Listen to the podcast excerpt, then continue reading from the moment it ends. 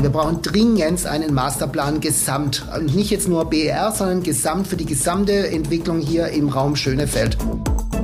Also die Frage ist, ob wir da unser Portfolio tatsächlich erweitern, ob zum Beispiel ein, nenne ich jetzt mal, wenn die anderen Kollegen hier, die hier in der Entwicklung sind, sich genauso überlegen, ob zum Beispiel so ein Co-Living ein Thema wäre. Also ich bin absoluter Gegner von diesen Solitärthemen. Hat sich ja auch in der Investition auch deutlich verändert. Also es, sagen wir, selbst die, die rigiden machen heute nicht nur Hotels, nur Büros, nur Einzelhandel, sondern die wollen mittlerweile auch, äh, sage ich mal, entsprechende Mischstrukturen haben. Das ist der Immobilieros-Podcast von Immocom. Jede Woche Helden, Geschichten und Abenteuer aus der Immobilienwelt mit Michael Rücker und Yvette Wagner.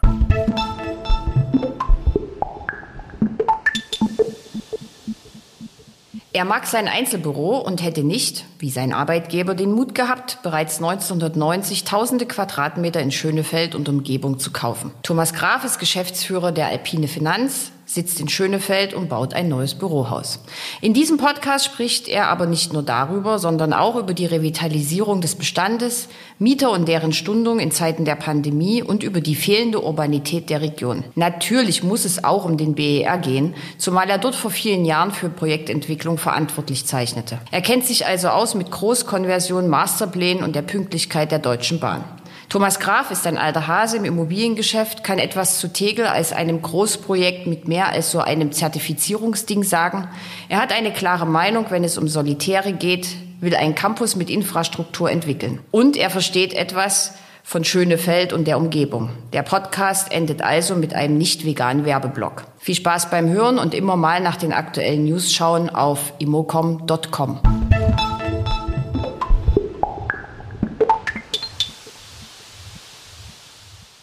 Ich sitze heute in der Nähe des äh, BER äh, bei Thomas Graf, Geschäftsführer von Alpine Finanz. Einen schönen guten Tag. Guten Tag.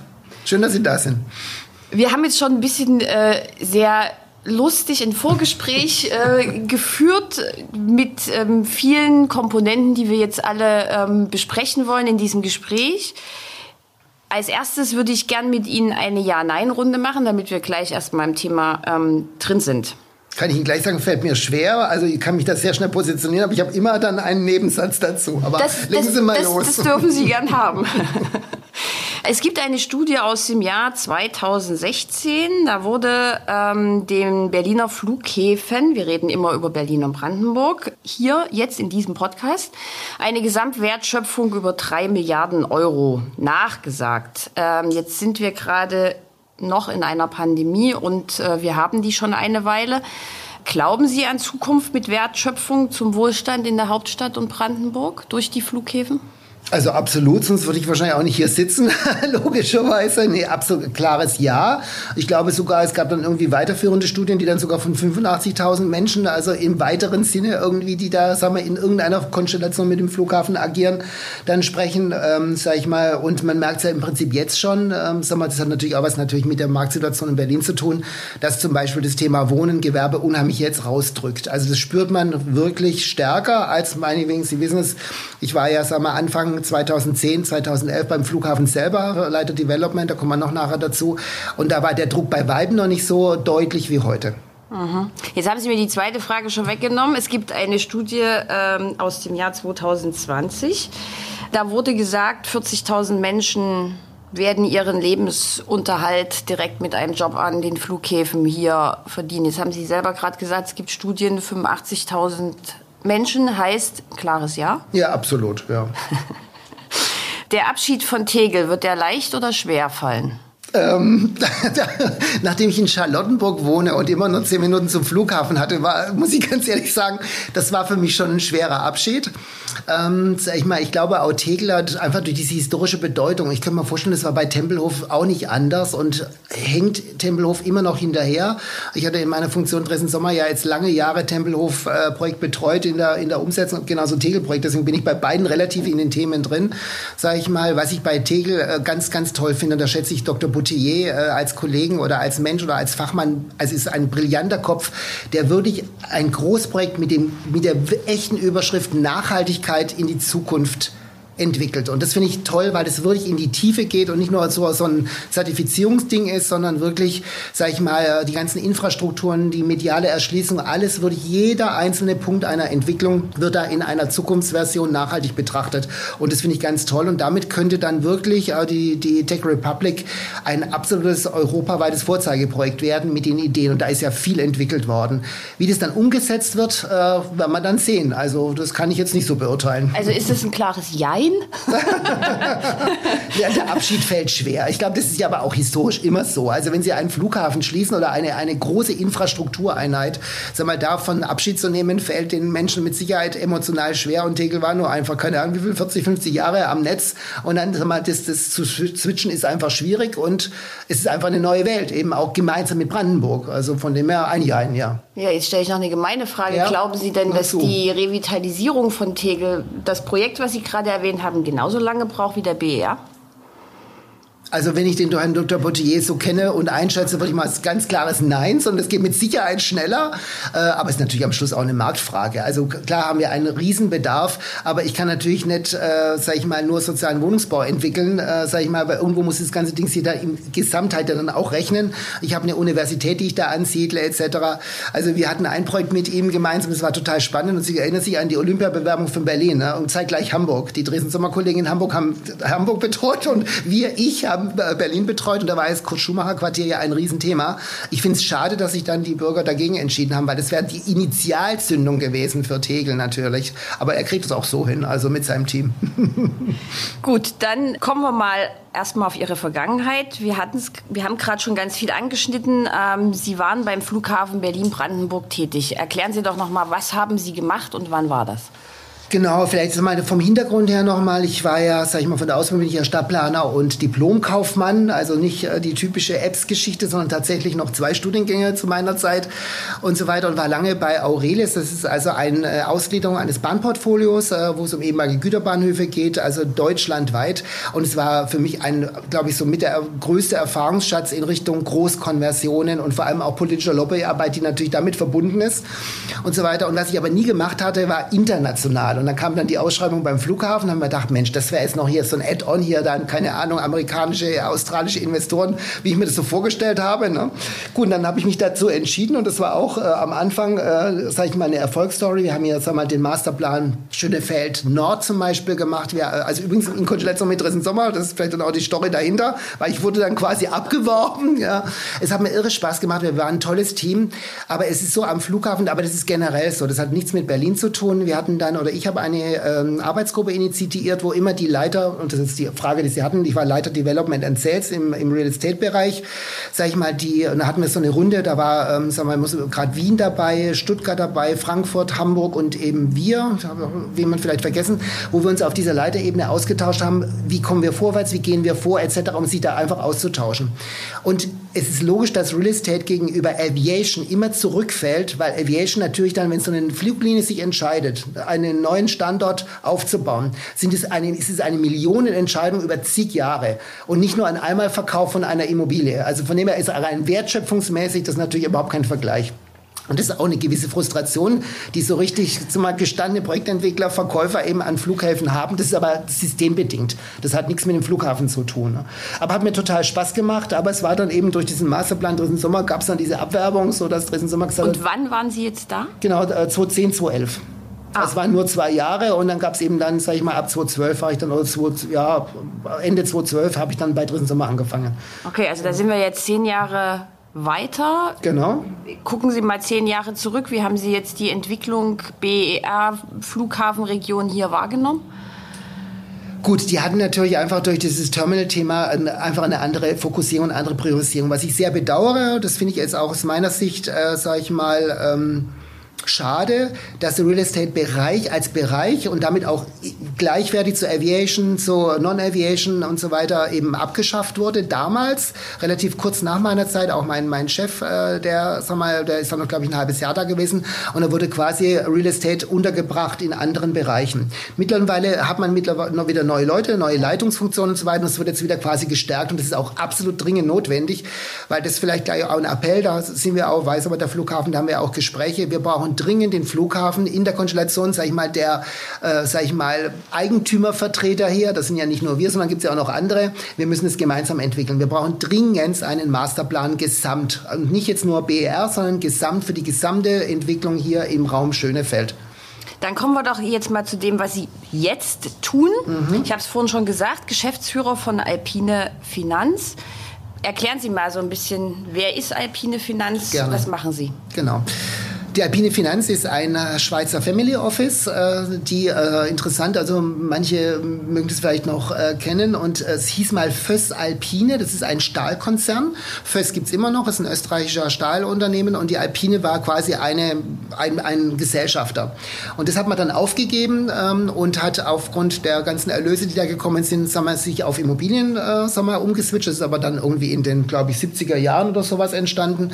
Also es ist schon wirklich eine ganze Weile her und und ähm, sage ich mal, Schwerpunkt war oder ist damals gewesen Zürich und ähm, die ähm, Alpine ist in, am Züricher Flughafen ganz klar der Marktführer aller Büroimmobilien. Also wenn man in, am Züricher Flughafen irgendwie drei Quadratmeter mieten möchte, kommt man fast nicht um die Alpine herum. Unser großer Vorteil ist, dass der damalige Eigentümer und Gesellschafter bereits 1990 hier bummelig, sag ich mal, 100.000 Quadratmeter Flächenpotenziale erworben hat hier um den BER. Also das finde ich deswegen unglaublich, wie soll ich, weitsichtig, weil ich glaube, die Entscheidung BER war, ich bin mir nicht sicher, ich glaube 96, 95, also es war sogar vor der Ent finalen Entscheidung, es gab ja Alternativen zum BER, und Sie kennen das. Und äh, deswegen fand ich das irgendwie total klasse. Und da profitieren wir natürlich davon, dass wir heute diese Bestände haben. Äh, also zum Teil Objektbestände, also wie jetzt, wie wir uns hier treffen in dem Raum oder in dem Gebäude. Aber natürlich haben wir auch viele Flächen noch, äh, die im Moment noch äh, Ackerwiese sind, äh, wo einfach jetzt im Moment gerade Bebauungsplanverfahren drüber gehen. Also es ist eine langfristige Und nur in Schönefeld oder auch in anderen? Wir haben auch in Berlin einige, äh, sagen wir, Objekte mittlerweile. Also wir sind also auch meine oder unsere Aufgabe hier im Team, dass wir unser Portfolio erweitern, äh, weil da einfach auch Anlagebedarf da ist. Aber der Schwerpunkt wird auf jeden Fall, äh, sagen wir hier, Schönefeld BR bleiben, ganz klar. Und immer Büro? Bis jetzt immer Büro. Ähm, jetzt sind wir gleich in der Fachdiskussion. Ne? Äh, Büro alleine kann ich leben. Wir haben hier von den 40.000 bis 85.000 Menschen äh, berichtet äh, oder, oder geschildert, äh, die hier äh, tätig werden sollen. Die müssen ja auch wo wohnen, die müssen einkaufen, die Kinder müssen in die Kindertagesstätte etc. Also die Frage ist, ob wir da unser Portfolio tatsächlich erweitern, ob zum Beispiel ein, nehme ich jetzt mal, wenn die anderen Kollegen hier, die hier in der Entwicklung sind, sich genauso überlegen, zum Beispiel so ein Co-Living ein Thema wäre, um diese Kombination zu dem Büro. Also was brauche ich zum Büro dazu? Weil ich bin immer mehr Verfechter, da habe ich natürlich jetzt auch durch Aurelis, aber auch durch Dresden Sommer, durch die vielen, vielen Kunden, die wir betreut haben, bin ich absolut für Mischstrukturen. Also ich bin absoluter Gegner von diesen Solitärthemen, hat sich ja auch in der Investition auch deutlich verändert. Also es, sagen wir, selbst die, die rigiden machen heute nicht nur Hotels, nur Büros, nur Einzelhandel, sondern die wollen mittlerweile auch, äh, sage ich mal, entsprechende Mischstrukturen haben. Und das ist auch das, was uns mal sozial einfach, was wir auch wollen in dem Umfeld, wo wir arbeiten, dass wir auch irgendwie Infrastrukturen haben zum Fortgehen, zum Essen, zum Leben, ne, wie auch immer. Na, wenn man jetzt die Wohnstruktur hier rundherum ansieht, da hat man ja so im Johannistal stehen so ein paar Wohnhäuser, das sind ja aber immer so Einzelprojekte, also ich würde da jetzt nicht so gern wohnen wollen, wenn dann um mich rum Acker, irgendwann weiß ich genau. ja, da baut dann wieder jemand was hin. Also Sie können sich schon vorstellen, auch wie so eine Art Quartier, obwohl das ja ein sehr äh, inflationär gebrauchter Begriff ist. Nee, ich weiß, was Sie meinen. Also letztlich geht es ja darum, dass man im Prinzip wirklich hier Stadtquartiersentwicklung macht. Also ganz gar keine Frage und zwar mit einer entsprechenden Mischstruktur. Also die, der Masterplan des Flughafens, der uns natürlich gut bekannt ist, sieht es ja auch für mit viel Gardens etc. genauso vor. Ähm, sagen wir klar, werden wir dann noch lang kämpfen müssen, bis wir dann hier eine Urba es geht ja um Urbanität und die ist hier absolut nicht da. Das muss man einfach mal sagen. Heute noch nicht. Mhm. Übermorgen ist die da. Da bin ich mir ganz sicher, einfach weil der Druck dem sag mal, nachkommen muss. Ähm, und da kann ich nicht nur in einer Monostruktur weiterdenken. Deswegen bin ich, zu, ich persönlich, ich weiß noch nicht, ob meine Schweizer Gesellschafter, aber ich persönlich und glaube ich hier im Team sind wir uns ziemlich einig, dass eine reine Monoentwicklung äh, Büro dann keinen Sinn macht, dann sind wir schon in der Fachdiskussion. Und weil welches Büro, ne? Also es gibt ja mittlerweile auch, welche Zielgruppe habe ich denn? Welche Cluster, welche, sage ich mal, Branchen siedle ich hier an? Das sind genauso Themen, die wir gerade hier diskutieren. Wir haben ja auch einen Verein gegründet, wo auch dann die weiteren äh, Großentwickler hier dabei sind. Wir würden uns freuen, wenn der Flughafen da auch noch dazu kommt, um genau zum Beispiel auch diese Branchencluster-Geschichte zu diskutieren. Weil, sag mal, im Moment ist es so, ein Investor, ein, ein potenzieller Nutzer kommt nach Berlin-Brandenburg zur Wirtschaftsförderung zum Beispiel, egal ob Brandenburg oder Berlin Ding. Dann zeigen die dem ein Portfolio von 185 verschiedenen Gewerbeansiedlungsmöglichkeiten und dann ist er total überfordert. Also sag mal, muss man das einfach fokussieren und branchenbezogen, äh, sage ich mal, im Prinzip dann fokussieren, dass der dann auch sieht, na, wo sind vielleicht Mitbewerber, wo sind Synergieeffekte mit, sag mal, weiteren in der, in der Produktionskette, die ich dann vielleicht nutzen kann. Und das fehlt leider absolut noch. Und da würden wir sehr gern äh, oder kämpfen wir schon darum. Und das wird aber noch eine Weile dauern. Das würde ich jetzt gerne ein, bisschen sezieren. Ja. Äh, wir, wir sitzen jetzt in einem Bürohaus. Ja. Daneben wird ein neues mhm. gebaut in Ihrer Verantwortung. Richtig. Das wird auch ein Bürohaus, nehme ich mal an.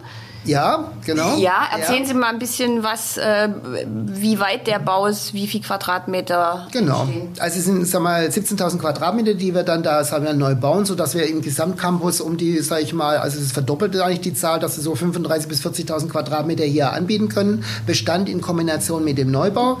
Der, der Bestand Neu ist wie alt ungefähr? Ja, ich denke mal, es ist so Ende 80er, Anfang 90er, sag mal, werden sind die Gebäude gebaut worden, ähm, würde ich mal sagen. Also wir haben ja eins hier, wo wir jetzt drin sitzen, das ist jetzt etwas neu, aber wir haben auch eins Ende der 80er, äh, sag mal, was da gebaut worden ist. Also ganz unterschiedlich. Also wir haben natürlich auch noch andere Flächen, aber das ist so dieser Hauptcampus, würde ich mal sagen.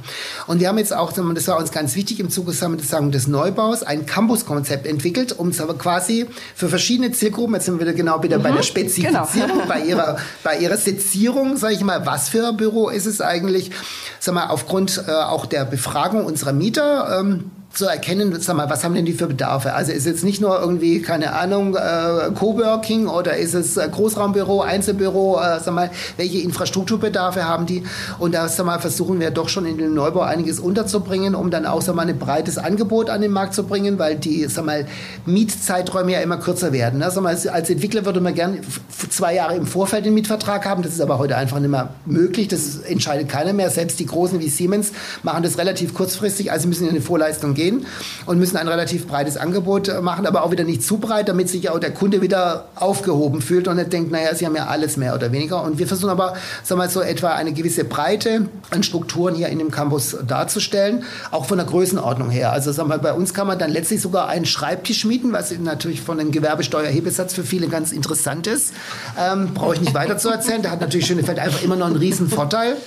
Ähm, von dem her gesehen versuchen wir da diese Bedarfe eben abzufragen und ähm, soll man das auch dann aber auch professionell zu untermauern. Also wir haben auch zum Beispiel BNP als Berater, also den Consult-Bereich mit äh, eingebunden. Gestern war zum Beispiel, kann man ruhig sagen, Engel und Völkers da, also mal, die uns da beraten, um, weil es geht ja dann auch in der weiteren Entwicklung darum, hier haben wir Büro, aber sag mal dann, wenn ich dann hier noch die Mittelstraße weitergehe, wird es ja dann eine andere Form von Gewerbe. Das wird dann eher kleinteiliger, vielleicht sogar in Richtung Handwerk und so weiter. Da muss man sich andere Gedanken machen, weil sag mal, in Wassmannsdorf wird dann kein sag mal, 5000 Quadratmeter Mieter äh, internationaler Art sich ansiedeln. Das ist eine andere Struktur, auch städtebaulich logischerweise. Ne?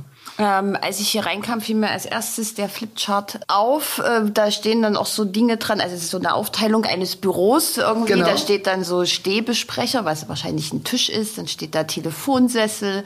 Hygiene ist ein Thema, Türöffner, Flurerweiterungen. Äh, was für wie, wie sieht denn das Büro von morgen, um jetzt mal die Diskussion aufzunehmen, die gerade überall geführt wird, wie sieht das denn in Ihrem Neubau da drüben aus? Genau, es wird, weil dieses Flipchart äh, ist jetzt auch äh, das ist unsere Eigenentwicklung, äh, weil sag mal, wir, Sie sehen es ja, wie hier aus allen Nähten platzen mittlerweile äh, und ich mein, Raum, mein, mein Zimmer ja quasi im Besprechungsraum habe, auch eine neue Erfahrung. Ähm, und wir haben zum Beispiel eins gemacht, da kommt natürlich jetzt dann der, der, der Dienstleister Graf von Dresden Sommer raus, dass man sagt, man macht erstmal einen Mitarbeiterworkshop, was, was wollen denn die Kollegen eigentlich alle? Und sage ich mal, weil natürlich jeder, also ob mit Kind oder ohne Kind oder in welcher sag mal, persönlichen Lage natürlich auch andere Anforderungen hat, auch anderen Geschmack Geschmack.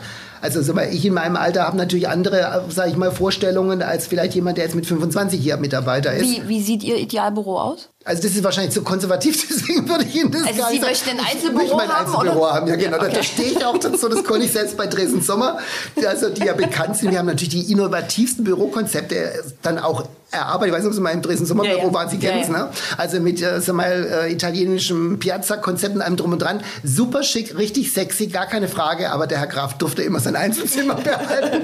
Das wusste man dann schon, aber das ist, also ich bin ja nicht der Mainstream oder wie auch immer. Und ich glaube, so eine Herangehensweise Sag mal, werden wir jetzt, gehen wir nochmal vom Bestand aus, die Frage haben Sie zwar nicht gestellt, dass wir hier nochmal mit ausgesuchten Mietern nochmal sprechen, um dann bei Revitalisierungen, die hier anstehen, für die sieben zum Beispiel, da müssen wir auf jeden Fall mal den Bestand wieder äh, sag mal, sanieren, da würde ich auch in eine individuellere Thematik reinzugehen. Was wir hier beim Neubau ganz klar machen, weil eben die Anforderungen so unterschiedlich sind, dass wir jetzt erstmal in eine Grundausstattung reingehen und so weiter und dann verschiedene Pakete anbieten, damit wir dann auch schnell reagieren können und der Kunde genau sagen kann, will er jetzt im Prinzip, ähm, sage ich mal, Einzelbüro, Doppelbüro oder will er eben dann den Großraum Raum haben.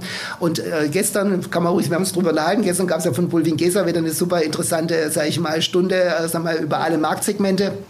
Auch der Fachkollege bei, äh, bei Bulwin Gesa, ich glaube, es ist Herr Adami, ne, der für den Bürobereich zuständig ist, hat dann auch gemeint, äh, sage ich mal, man kann heute, würde ich noch nicht absehen, äh, auch Corona-bedingt, sage ich mal, Homeoffice wird ein Thema bleiben. Das wird sicher enden, diese Änderung wird bleiben. Das heißt, ich habe deutlich höhere Anforderungen an digitale Infrastruktur. Also sag mal, Glasfaserkabel ist einfach ein, ein, ein Go, also oder ohne ein No-Go, so nach dem Motto. Ich muss eine andere Ausstattung haben. Ich brauche vielleicht mehr Raum, wir mal mehr Abstand. Das wird auch bleiben, weil ich glaube, das hat auch jeder irgendwie genossen und so weiter. Aber da jetzt, ich glaube, heute gibt es niemanden, der Ihnen ganz genau sagen kann, wie sieht das Büro der Zukunft aus. Das wissen wir nicht. Ich finde es interessant, die Hochrechnung, dass man davon ausgeht, dass sich wahrscheinlich der Quadratmeterbedarf aufgrund der generellen Büroarbeiter Büromitarbeiterentwicklung sich, sage ich mal, weiter so entwickeln wird, wie es war. Da wird Corona eine ganz leise Delle sein, aber das ist dann in fünf Jahren gar nicht mehr so ersichtlich. Das ist so ja, die weil die Aufenthaltsflächen werden ja, ja auf jeden Fall, wenn man jetzt den aktuellen Studien glauben darf, immer, immer größer, also oder größer und damit mhm. bleibt der Flächenbedarf ähm, ein ähnlicher. Der gleiche. Sie ja. kennen das aus der Wohnungsbauentwicklung, da ja. ist, wenn Sie da ich habe jetzt nicht eben die, die, Zahl im Kopf, aber die Wohnungsentwickler wissen das. Keine Ahnung, in den letzten 50 Jahren, glaube ich, hat es verdreifacht der, der, der Quadratmeterbedarf des Einzelnen im Wohnungsbau also, oder im, im Wohnraum. Also von dem her das im Gewerbe, vielleicht ist nicht ganz so, so hart, aber also das wird so die Tendenz sein, würde ich dann mal sagen. Aber ich glaube, also ein ganz wichtiger Aspekt ist zum Beispiel die Sozialthematik, also dass man wirklich sich Gedanken darüber macht, dass es zum Beispiel keinen einen Brainstorming-Raum gibt oder vielleicht auch mal einen, einen, Raum, wo man sich zurückziehen kann, dass man also auch auf die privaten Bedürfnisse dann eher eingeht oder zum Beispiel, was wir jetzt für uns zum Beispiel äh, entwickelt haben, wir wollen einfach eine, irgendwie eine große äh, Küche haben, also mit einem richtig großen, das haben Sie vielleicht vorne gesehen, mhm. also gut, wir sind ja nur zwölf Leute, aber trotzdem, dass man auch mal sagen kann, man sitzt zusammen oder bei dritten Sommer haben wir dann die Möglichkeit gehabt, ja die Glas Glaswände zu öffnen und das dann quasi zu irgendeiner Party zu, zu, zu öffnen, wenn dann das wieder möglich ist. Und ich glaube, das sind so Themen, die einfach viel wichtiger sind als vielleicht noch vor fünf Jahren in der Büroplanung. In dem äh, in den Bestandsgebäuden ist jetzt von der von der von den Mietern her was für eine Zielgruppe? Ist das sehr also gemischt oder ist das? Nee, also wir haben schon einen ganz klaren Aviation-Bezug. Also ich würde mal sagen, keine Ahnung, das kann ich jetzt schlecht, da müssen jetzt unsere Fachspezialisten sagen, vielleicht 40 Prozent oder sowas in dem Dreh rum, die haben ganz klaren Aviation-Bezug. Also wir haben zum Beispiel hier äh, Gewerkschaft der der der Kapitäne oder wie auch immer. Also wirklich ganz klaren äh, Aviation-Bezug die natürlich jetzt auch eine, eine, gewisse Krise hinter sich haben. Das haben wir auch gespürt, ist ja klar, weil die natürlich auch. Was heißt das, Sie haben das gespürt? Ja, das natürlich das. Also wir haben zwei, drei Mieter, die, sage ich mal, dann auch dann angefragt haben, ob hier gewisse Mietstundungen möglich sind oder Mietreduzierungen, weil die einfach sagen, sie haben im Moment einfach nicht das Geschäft, logischerweise. Äh, das hat jetzt total wieder angezogen. Also von dem ist das jetzt fast wieder ausgeglichen. Das finde ich also sehr positiv. Das wird, glaube ich, weiter erstmal das Schwerpunktklientel bleiben, weil das mhm. natürlich, die, da ist diese räumliche Nähe natürlich spitze. Ähm, aber das wird sich immer mehr ergänzen mit anderen, ähm, die einfach, sage ich mal, vielleicht auch, sag mal, sag mal, sich platzieren wollen an einem Flughafen und jetzt haben wir den Vorteil, wir sind jetzt, oder wir, wir haben den Nachteil, wir sind nicht die Airport City, wo ich natürlich den direkten Bezug ja. habe. Aber da werden Sie dann mich ja fragen wollen. Wir haben natürlich aber auch nicht die Preise einer Airport City. Also das ist natürlich eine Frage, wenn einer, ich weiß jetzt die aktuelle Zahl nicht, aber das wird sicher weit über 30 Euro sein. Äh, sag mal, was da äh, angefragt wird, das kann sich nicht jeder leisten. Und von dem her gesehen ist es einfach dann eine Abwägung, logischerweise. Ne? Ich habe die Nähe, aber ich habe dann trotzdem einen moderaten Preis, der, sag ich mal, den ich dann vielleicht auch ähm, finanzieren kann. Also bevor ich zu den Preisen komme, erst, ja. erst noch mal. Ja, klar. ich komme gleich dazu. äh, aber ich bleibe mal bei Zahlen. Ähm, der Geschäftsbericht des BER besagte Anfang Mai, Katastrophe naht.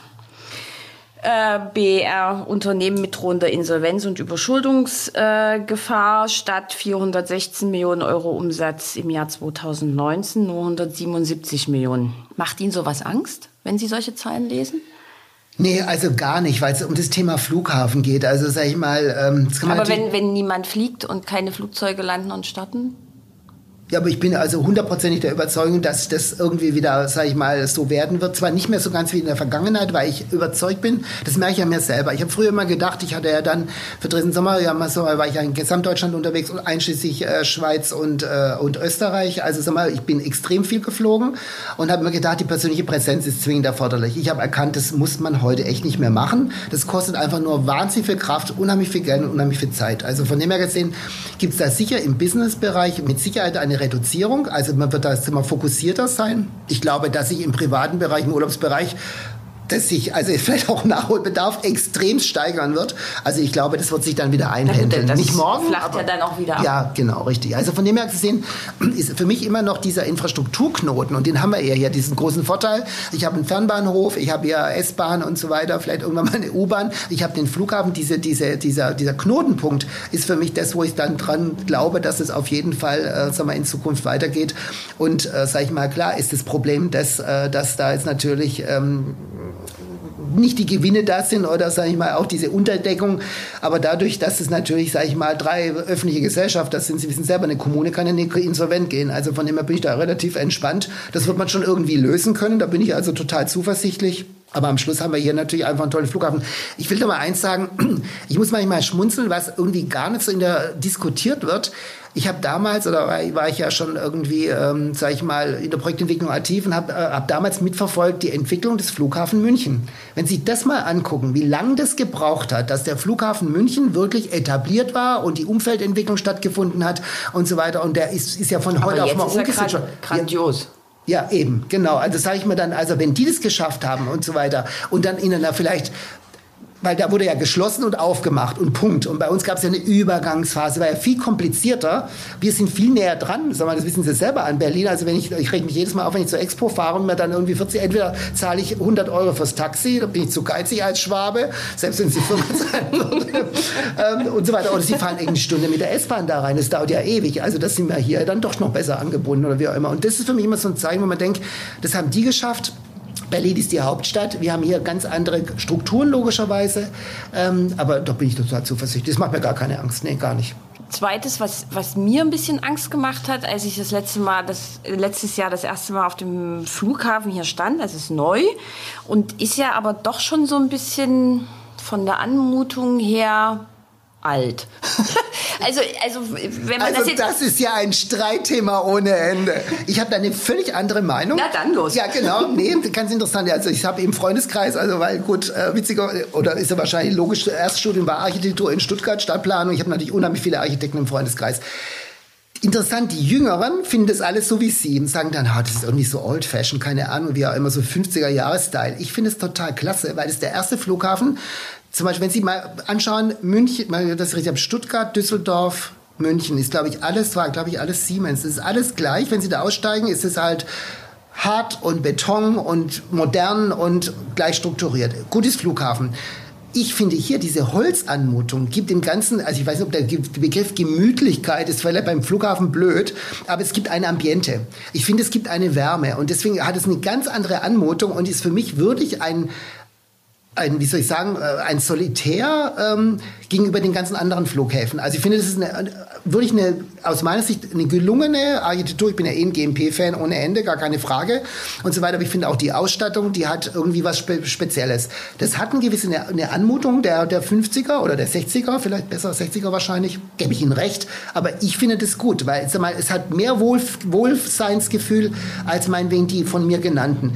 Wenn Sie es natürlich jetzt vergleichen mit einem Peking oder wie auch immer, es ist natürlich, da haben Sie natürlich Innovation riesen riesen Größenordnung, aber vielleicht auch ein bisschen überzogen, wo man sagen muss, na gut, die haben natürlich einen anderen Flugverkehr. Naja, zu viel Innovation jetzt bin ich jetzt auch nicht zwingend ein Freund, aber es geht schon so los, dass man sehr lange, also es gibt eine Rolltreppe nach oben, nach unten wird es dann schon schwierig.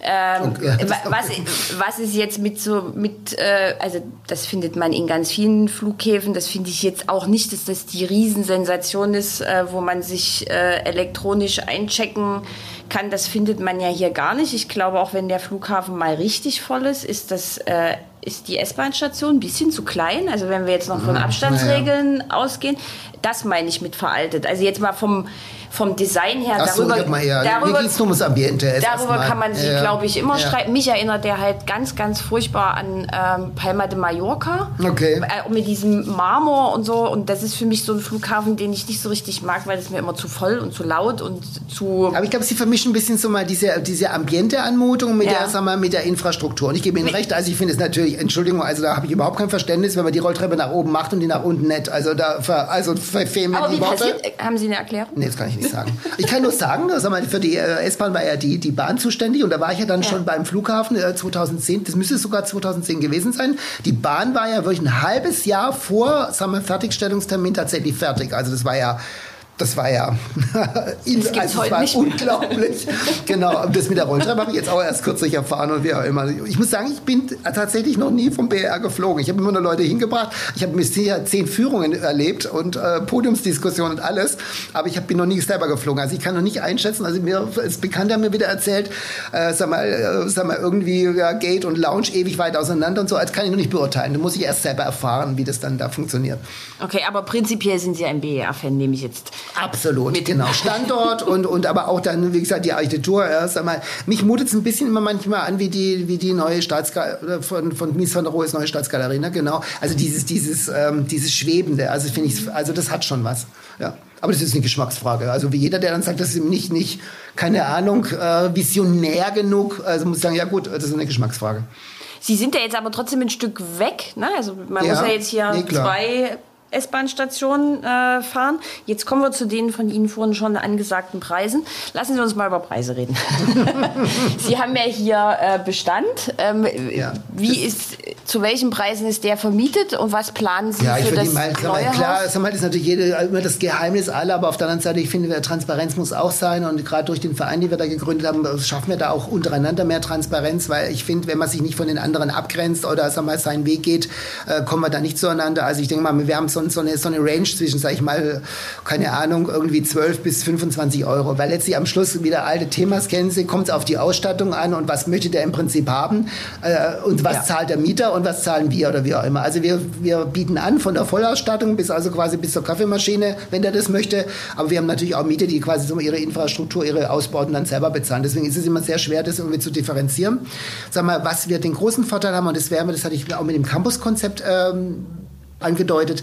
Sag mal, dadurch, dass wir quasi drei Gebäude haben, die wir sag mal, optisch, architektonisch verbinden werden, mittelfristig, das ist auch eine Frage des Geldes, aber das, wir werden einen Gesamtcampus machen wollen, wo eben dann auch entsprechende Sozialinfrastrukturen äh, da sind. Flughafen haben gerade die The- Thematik, hier fehlt eine Kindertagesstätte, aber man, wer macht das und so weiter, dass man auch diese ganzen An Angebote hat.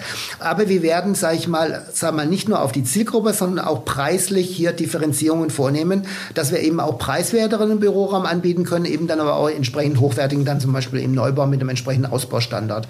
Also von dem her kann ich Ihnen da nur diese Range anbieten. Also im Moment, es kommt ganz am Schluss dann auf die, dann drauf an. ne? Und das liegt aber in dem Rahmen, die die anderen ja letztlich dann auch haben. Also wir wissen natürlich ganz genau, was hier Sonnenhöfe äh, haben und welche Ausstattung. also ja. von der Kunde weiß jeder von jedem, kriegt es dann Ja. schon raus, wie da die, die Ansätze sind. Ne? Aber ich würde mir wünschen, dass man da noch mehr kommuniziert. Äh, das, der Verein trägt dazu bei und sich noch mehr austauscht und noch mehr differenziert. Dass der Kunde, der kommt, also dass auch ich gerne sagen kann, lieber Kunde, du passt in die Sonnenhöfe einfach besser rein, weil die und die, sag ich mal, Mitbewerber drin sind, wenn es für dich interessant ist als bei uns. Also dass man da einfach offen damit umgeht. Ne? Jetzt, also Sie erwähnen jetzt zum dritten Mal den Verein. Ähm, Erzählen Sie doch mal kurz, also wer hat sich da warum also mein- zusammengeschlossen? Genau, mein Vorgänger Uwe Tietz äh, hatte die Idee und die finde ich total klasse und er ist auch Vorstand geworden dann. Sag mal, die Idee quasi mit den Hauptakteuren hier in der Projektentwicklung äh, einen Verein zu gründen. Dazu gehören zum Da Beispiel. gehört zum Beispiel Thomas Bergander dazu, äh, sagen wir, dann gehört Adler dazu, gehört die Buwok dazu. Äh, wir sind auch dabei, mit anderen zu sprechen, äh, sag ich mal, die sagen wir, hier aktiv am, am, am Markt sind, wie Reisen Co. zum Beispiel. Gut, die kenne ich natürlich alle A, aus der Beratung Dresden Sommer, aber noch so aus der Flughafenzeit. Oder wie immer gibt es zu jedem riesenlange Stories, äh, aber egal. Und es ist auch eine sehr persönliche Wertschätzung, glaube ich. Und wir haben gesagt, wir müssen einfach da aktiv werden, mit der Idee, dass man dann vielleicht dann aus dem Verein Vereine heraus mit dem Flughafen, den wollen wir noch dazu gewinnen gerne. Zum Beispiel so ein Thema Masterplan, was ich vorhin angedeutet mhm. habe, äh, ich mal, mit einer entsprechenden Cluster, Branchendiversifizierung dann angeht und dann auch finanziert. Weil, also, sag ich mal, ne, also wir allein können nicht eine, sag mal, eine Cluster, das kostet ja, also würde ich mal vermuten, 200 bis 300.000 Euro, wenn sie es wirklich fundiert für die ganze Region machen. Das kann mhm. einer alleine, will auch einer alleine nicht stemmen, aber letztlich bräuchten wir alle diese Informationen. Also von dem her macht es einfach Sinn. Und die sind da recht aktiv, freue ich mich drüber. Ich begleite es gerade nur mit einem Ohr noch, äh, weil, wie gesagt, Uwe Tietz da, der der Vorstand ist. Aber das geht sicher positiv weiter. Ich glaube, wir haben auch Anfragen schon vom Markt, die sagen, wir würden gerne da mitmachen. Es gibt natürlich, ich glaube, äh, der Uwe hat es mal gesagt, ich glaube, es gibt zehn Initiativen dieser Art, aber manche sind irgendwie ganz eingeschlafen, manche sind da nicht richtig aktiv. Ich glaube, es muss am Schluss aus denen kommen, die hier wirklich das originäre Entwicklungsinteresse haben und sag mal, die Flächen haben. Also da ist dann das größte Interesse dann, hier das nach vorne zu bringen. Und in der Gemeinsamkeit schaffen wir das, bin ich überzeugt. Okay. Ein klares Ja zum Standort. ja, vor allen Dingen auch, weil der Fleischer um die Ecke ja. hier von, den kennen Sie noch von früher, das aber der ist, der ist, der immer, ist, ja, immer also, noch da. Ja, kaufe ich auch für mich privat am Wochenende an, kann ich nur jetzt mal Werbung für Palmen, aber egal. äh, sag ich mal, es ist einfach, sag mal, ich glaube, der schlachtet auch selber, das ist richtig äh, Bio, Öko, alles miteinander und einfach lecker. Gut, man, sag mal, könnte man vielleicht ein bisschen mehr Dienstleistungscharme erwarten, das ist so meine große Kritik, aber ansonsten, nee, klasse. Und bei, beim Bäcker bin den ich genauso also begeistert. Vor über zehn Jahren ja, auch Den gab es doch schon zu DDR-Zeiten. und so, okay. ja, doch, ja, ja, nee, ich, würde ich vermuten, beide, hundertprozentig. Sind ja beide schon, also, mal, also zumindest der alte Herr Palm, würde mir sagen, ist ja weit über 90. Gut, er ist natürlich nicht mehr aktiv, aber auch die Bäckers, Leute, reizende Herrschaften sind jetzt auch schon, also sind alle nicht mehr die Jüngsten und so weiter, aber es ist einfach eine tolle Qualität. Und, äh, sag ich mal, da muss ich in Berlin weit, weit laufen, um so eine Qualität zu kriegen. Ne? Oder ich kaufe dann bei, äh, irgendwie beim KDW in der Feinkostabteilung ein. Ne? So, das war jetzt der Werbeblock. der Werbeblock, genau. Für, für, für Schönefeld. Thomas Graf, vielen Dank für dieses wirklich sehr launige Gespräch. Gerne. Tschüss.